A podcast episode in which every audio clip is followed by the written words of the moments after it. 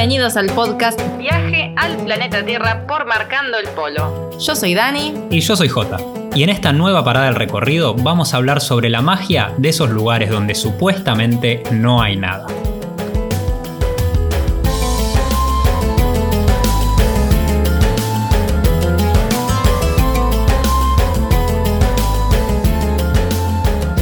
En este tercer día de cuarentena por este coronavirus mundial, esta situación nunca antes vista y tan rara, ¿no? Que nos va afectando a todos, queremos acercarte a un nuevo podcast para que puedas viajar desde casa y contarte la magia de esos lugares en los que supuestamente no hay nada, en esos que nos dicen para qué van, para qué perder tiempo, ese supuestamente perder tiempo en los lugares que no tienen atractivos de folleto turístico, que no figuran en las guías, que no figuran en los blogs, pero ahí es donde encontramos los mejores recuerdos del viaje. Esta historia que les vamos a contar hoy nos pasó en Filipinas, que fue una de las paradas que hicimos en un recorrido en barco de más de 40 horas, que parecía ser muy duro, los locales estaban enojadísimos porque el barco se retrasaba cada vez más y nosotros muy tranquilos disfrutando de la situación y dejando que todo fluyera, ¿no? Dejando que las cosas que tenían que pasar pasaran y observando todos los que nos pasaban a nuestro alrededor. Así que acá te traemos una de las historias que pasaron en ese viaje.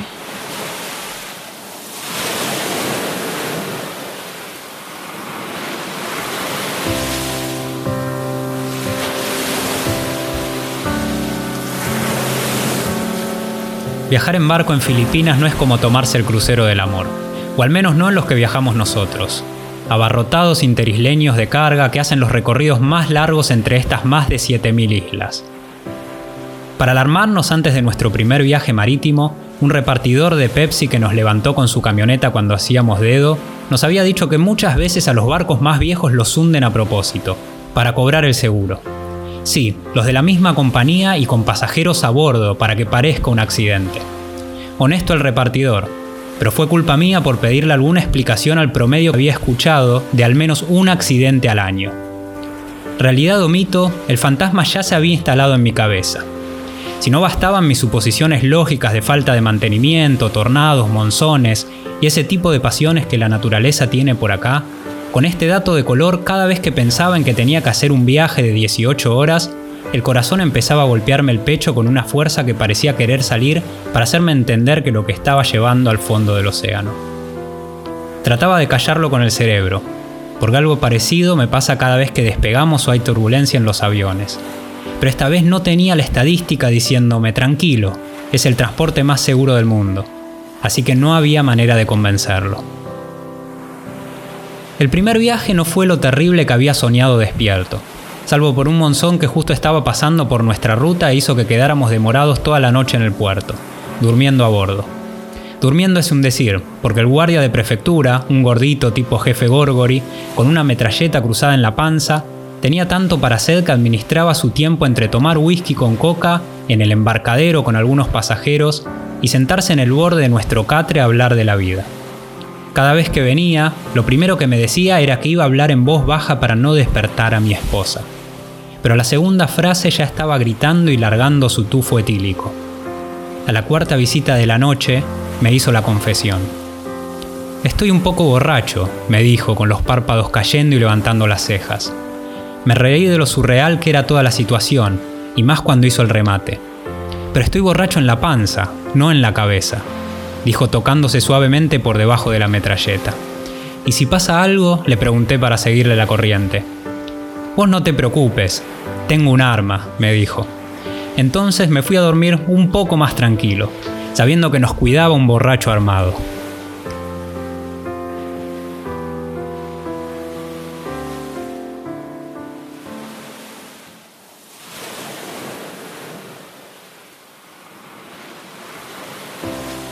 El segundo gran viaje en barco fue una historia muy distinta. Después de haber sobrevivido sin sobresaltos mayores al de 18 horas y a otros más cortos que hicimos, empecé a convencerme de que el peligro en alta mar no era comparable al que me exponía casi a diario en las rutas, o al de morir de asfixia por comer el arroz apelmazado que sirven en las carinderías. Estábamos en la isla de Palawan, y para cruzar hasta Hilo Hilo teníamos dos opciones, un vuelo de una hora o ir por el camino de las historias, por más que eso significara 40 horas de confianza plena en una compañía de nombre Milagrosa Shipping, que parece apoyarse en la esperanza divina para poder seguir funcionando.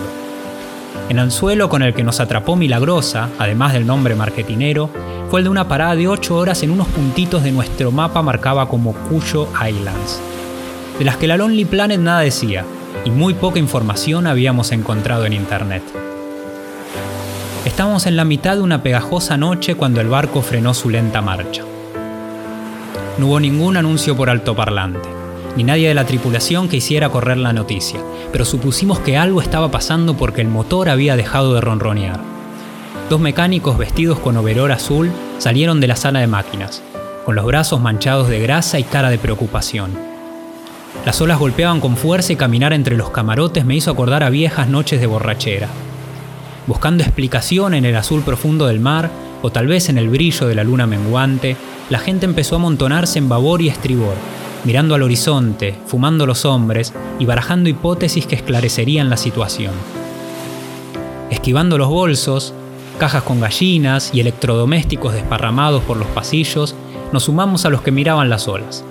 Enseguida todos notaron nuestra presencia, nos saludaron, se rieron, se codearon y volvieron la vista al mar. La voz de un señor cincuentón, claramente ofuscado por la demora, me distrajo cuando el mar abierto estaba empezando a hipnotizarme. Sin saludarnos ni presentarse, nos dijo con enojo, yo no sé por qué no tomaron un vuelo, es mucho más rápido. Nos quedamos esperando que dijera algo más, con cara de puntos suspensivos, pero hizo lo mismo con nosotros. Siendo turistas se supone que deberíamos hacer lo que ellos harían en caso de poder, y un viaje de 40 horas, sin televisión ni comida incluida, nos hace unos masoquistas a sus ojos. Es que queremos frenar en la isla Cuyo, le respondí, sin ganas de explicar mi fascinación por los lugares pequeños, remotos y poco conocidos, en especial cuando se trata de islas. ¿En Cuyo? ¿Para qué? Si ahí no hay nada, me dijo mirando para adelante y largando el humo que se fumó por la noche. Para el que viaja hasta hilo hilo solo por negocios, como nos dijo este señor, la parada técnica es un retraso tedioso. Para nosotros, una chapa. Viajamos por curiosidad, para ver, aunque sea por un rato, cómo vive la gente en lugares de los que no tenemos ninguna noción. No sabemos si habrá playas, volcanes, selvos y será simplemente una isla rocosa. Pero lo que sí sabemos es que volando no lo vamos a descubrir. La diferencia es que el emigrante quiere llegar a destino lo más rápido y cómodo posible. Lo que más quisiera sería sacar todo lo que está en el medio. Para el viajero, el mayor miedo es que en el medio no pase nada. Los motores se volvieron a encender. El señor frustrado ya se había ido y una señora bajita y rechoncha había tomado su lugar, haciendo un cover improvisado de Don't Cry for Me Argentina para Dani. Nos movíamos, pero no avanzábamos. La gran mole milagrosa estaba girando sobre su eje y cambiando completamente de dirección, haciéndome pensar que quizás el capitán se había quedado dormido y teníamos que retomar. Pero nadie decía nada. No había caras de preocupación, asombro ni bronca. Volvimos a nuestra litera y escuchamos a la vecina nombrar el punto de partida. Puerto Princesa, seguido por un coming back en inglés. Que en su idioma cotidiano mezclen tantas palabras en inglés hace que siempre estemos parando la oreja para ver si podemos entender algo. Disculpa, ¿qué está pasando? le preguntó Dani. Estamos volviendo a Puerto Princesa porque tienen que arreglar el motor, nos dijo lo más tranquila, como si hubiesen avisado que iban a pasar mi pobre angelito. ¿Queríamos viajar lento? No lo podíamos creer, después de seis horas navegando estábamos retrocediendo todo lo avanzado. Pero lo que más nos asombraba eran los pasajeros, que seguían como si nada hubiera pasado. Algunos volvieron a sentarse, otros sacaron arroz de sus tuppers para compartir y otros se juntaron adelante de la minuta pantalla del reproductor de DVD que había llevado una familia, salvando a medio barco del aburrimiento. Mientras tanto, un grupo de ocho nenes y otros ya creciditos siguieron con su entretenimiento mayor, mirarnos sin pausa en cada movimiento que hacíamos. Después de media hora de retroceso, el milagro de la milagrosa sucedió. Otra vez el barco frenó y empezó a girar sobre su eje. Otra vez todos a mirar al mar. Hilo hilo, dijo nuestra vecina de litera, nombrando el destino final. Así como nadie se preocupó cuando volvíamos, tampoco nadie pareció exultarse demasiado cuando volvimos a avanzar. Bajala na, no tiene importancia. Es la frase justa que define la tranquilidad de los filipinos. Y así me fui a dormir, tan tranquilo con el arreglo del motor como cuando el jefe Gorgori me dijo que él tenía un arma para protegernos. Cuando abrí los ojos a la mañana siguiente, no solo me encontré con la mirada de nuestros ocho fans, sino además con los preparativos para el gran evento que rompería la monotonía del viaje. Lo que vi de reojo me hizo saltar de la cama y correr hasta la baranda para confirmar que me había despertado del sueño. El brillo que entraba al barco le iluminaba la cara a Dani, que ya estaba preparando las mochilas para bajar en una de esas islitas en las que la mayoría no quería frenar. La pasarela de metal nos puso de vuelta en tierra. El muelle, se empezó a llenar de cajones de plástico con gaseosas y cerveza San Miguel, provisiones traídas desde Puerto Princesa. Y tres maleteros se acercaron para cargar sus carros con las compras que algunas familias hicieron en la gran ciudad. Cajas de cartón con microondas, ventiladores de pie, arroceras, ropas y lo que pudieron traer. El agua que tocaba el muelle era cristalina de cerca y turquesa a lo lejos, pura, templada. No estaba oscurecida por la contaminación del combustible y los desechos tóxicos. No había botellas de plástico flotando ni bolsas nadando como medusas. Con sus palmeras cocoteras y una franja de arena blanca apenas salir del puerto, lo que teníamos adelante nuestro era la fantasía erótica del oficinista al borde de la renuncia. El que sueña con revolear la computadora por la ventana y gritarle a todos, ¡Me voy a Filipinas! Por ocho horas me olvidé de las idas y vueltas en el Milagrosa, del estado del motor, del viaje que nos quedaba. Me olvidé de pensar en todos esos planes logísticos que implican un viaje largo y que tantas veces boicotean el momento. Compramos un coco jugoso recién bajado de una palmera y nos tiramos a la sombra. Caminamos por la isla hasta que un vendedor de hielo se ofreció a llevarnos hasta otra playa, porque estaba yendo en esa dirección y según él esa era la mejor. Nos subimos al carro que llevaba adosado a la moto como si fuera un sidecar y arrancamos, entre la mercadería por 5 kilómetros, de una playa a la otra, de la sombra de una palmera a la otra. Jugamos a imaginar cómo sería pasar un tiempo largo en un lugar como este. Una isla que con alejar un poco el zoom desaparece rápidamente del mapa. ¿Cuánto tiempo dura el póster antes de ponerse amarillento? Si los paraísos solo existen en nuestra imaginación. Las gaseosas ya habían sido descargadas del barco y estábamos listos para el último tramo. Al vernos subir, después de las ocho horas, los nenes retomaron sus posiciones de gran hermano para hacernos sentir parte de la novela 1984 y el señor cincuentón que viajaba por negocios se rió al vernos, como diciendo, Vieron, yo les dije que no había nada. Para nosotros, esta experiencia quedó guardada como una de las mejores pruebas de por qué elegimos viajar lento, por tierra y mar, tratando de no pasar por arriba lo que hay en el camino, porque cada vez que nos dejamos llevar por los ahí no hay nada, puede haber otro cuyo esperando, porque la tortuga puede decir más del camino que la liebre.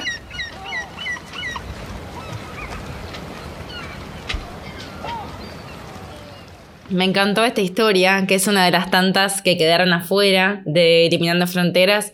Y me encantó sobre todo esta frase de que la tortuga puede contar mucho más del camino que la liebre, ¿no? Esto de cuántos detalles nos perdemos por la velocidad del viaje, ¿no? Por estar apurados para llegar a esos lugares donde supuestamente tenemos que ir y que tenemos que visitar si estamos en X destino. A veces por incluir todos los must de cada país, nos perdemos todos esos detalles que son los que al final son los que van dándole el condimento a cada experiencia. A lo largo de todo el viaje, de todos nuestros viajes, tuvimos innumerable cantidad de cuyos, por decirlo, por llamarlos de alguna manera, estos lugares donde supuestamente no hay nada y nos terminan regalando las mejores experiencias.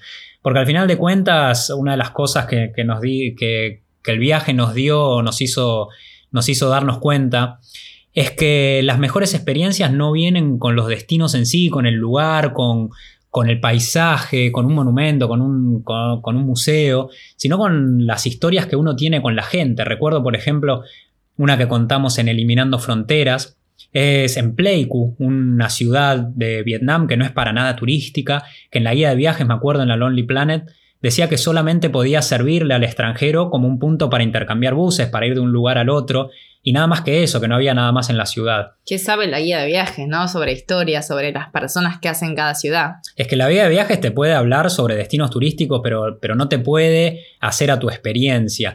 Nosotros fuimos porque nos quedaba de paso, porque viajando a dedo uno para en, rincones intermedios del camino, porque no puede llegar a, o hacer distancias tan tan largas. Y ahí tuvimos una experiencia muy significativa con una chica, una adolescente llamada Joticán, una chica de 17, 18 años, bueno, de la que contamos en Eliminando Fronteras y que nos marcó mucho para el resto de, nuestro viaje, que nos dejó grandes enseñanzas. Y así podemos hablar de un montón de destinos que, fueron apareciendo en el camino. O por ejemplo todos los están, ¿no? Uzbekistán, Tayikistán, Kirguistán, que nos decía la gente, ¿para qué van, no? ¿Para qué van si ahí no hay nada, hay solamente guerra, que tampoco había guerra, ¿no? Pero la gente no sabe, suena están y el imaginario colectivo empieza a pensar en guerras y en violencia y la verdad que nos enseñó un montón sobre el mundo, sobre la gente que vive en esos rincones, sobre la hospitalidad que tienen, sobre el abierto que son con los extranjeros. Entonces son esos lugares que supuestamente no hay nada, los que nos fueron enseñando un montón de cosas sobre la gente que vive en cada, cada, uno de esos rincones. Así que también nos ponemos a pensar, ya para ir cerrando este recorrido de hoy, en todos esos lugares que nos perdemos por volar de un lugar a otro, por saltarnos todo ese recorrido. A veces no nos queda otra que tener que volar y miramos todo ese mapa que queda en el medio, todo ese salto que hace el avión y morimos de ganas de saber qué es lo que había, qué es lo que nos estamos perdiendo, qué es lo que vemos a distancia, que de tan alto que volamos no se ve. Y así es como llegamos al final de este recorrido de hoy. Si quieren la seguimos por Instagram, nos encuentran como arroba marcando el polo. Y ahí estaremos del otro lado para escuchar sus historias, para escuchar qué fueron descubriendo en sus propios caminos, recorriendo esos destinos en lo que supuestamente no hay nada. Así que nos vemos en la próxima parada de este viaje al planeta Tierra.